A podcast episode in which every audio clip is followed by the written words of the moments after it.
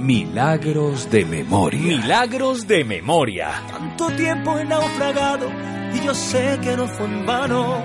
No he dejado de intentarlo porque creo en los milagros.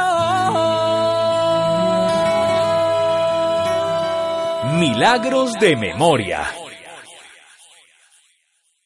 Mi nombre es Lucelena Galeano, víctima de desaparición forzada de mi esposo Luis Javier Laverde Salazar el 9 de diciembre del año 2008 en Comuna 13 en el sector de Belencito.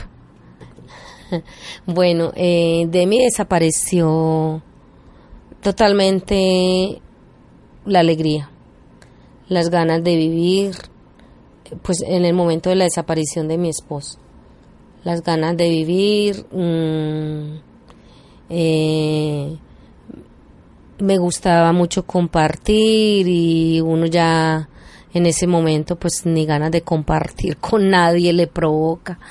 Eh, también yo la ganas de soñar.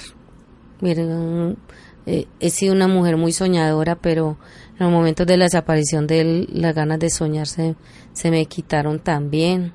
Eh, me gustaba mucho, yo quise ser en mi vida delineante de arquitectura, ese era mi proyecto de vida, ser una gran arquitecta, ese sueño también lo eché a la basura porque no, eh, por las circunstancias de la vida, por el tema económico, eh, terminé solo un, un semestre y no pude seguir, entonces un sueño frustrado entonces, sí, muchas cosas uno, uno pierde en esos momentos.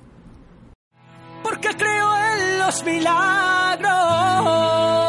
Una campaña de la Asociación Palco para la Esquina Radio, apoyada por la Corporación Región.